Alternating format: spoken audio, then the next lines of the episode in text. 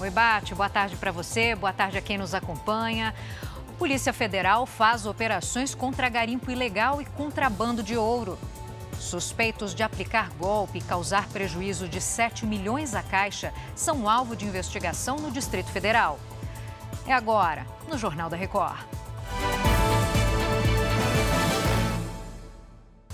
Oferecimento Consórcio Bradesco. Conquiste sua casa nova sem juros e sem entrada.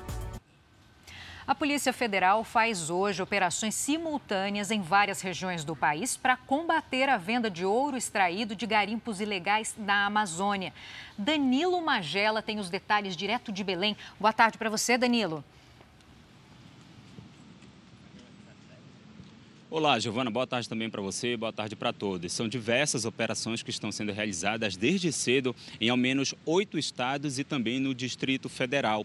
Em uma dessas frentes, a operação foi denominada de Emboadas e cumpriu quatro mandados de prisão preventiva e 48 de busca e apreensão em diferentes municípios de Roraima, Amazonas, aqui no Pará, Goiás, Rio Grande do Norte e também São Paulo. O esquema de contrabando de ouro ilegal foi descoberto após uma pessoa ser presa em flagrante com 35 quilos de ouro que seriam entregues para dois norte-americanos de uma empresa em Nova York.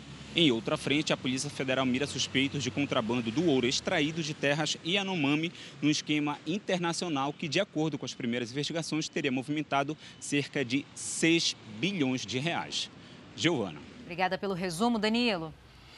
Um grupo de estelionatários está sendo investigado por fraudes em contratos de financiamento imobiliário com a Caixa no Distrito Federal. Vamos então falar com a Vanessa Lima ao vivo com as informações direto de Brasília. Oi, Vanessa, boa tarde. Boa tarde, Giovana. Até agora, 21 contratos falsos foram identificados pela polícia. O prejuízo à Caixa chega a 7 milhões de reais. A Polícia Federal, que fez hoje uma operação em vários endereços aqui do Distrito Federal, diz que os suspeitos se passavam por correspondentes bancários para financiar imóveis com documentos falsos e as vítimas depositavam o dinheiro do suposto financiamento para os golpistas. A Justiça pediu o bloqueio das contas bancárias dos suspeitos e o uso de tornozeleiras tornozeleiras eletrônicas. Giovana. Obrigada pelas informações, Vanessa, e até daqui a pouco.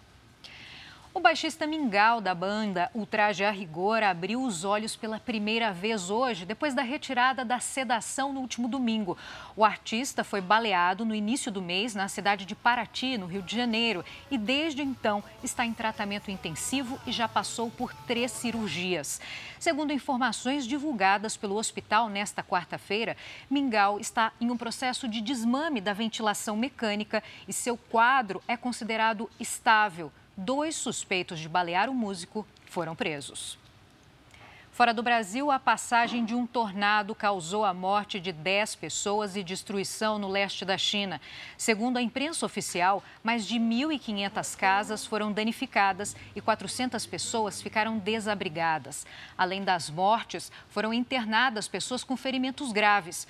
Moradores disseram que a passagem do tornado foi rápida e sem o aviso prévio, também causando grande destruição por lá. Eu volto daqui a pouco com mais notícias para você. Até já.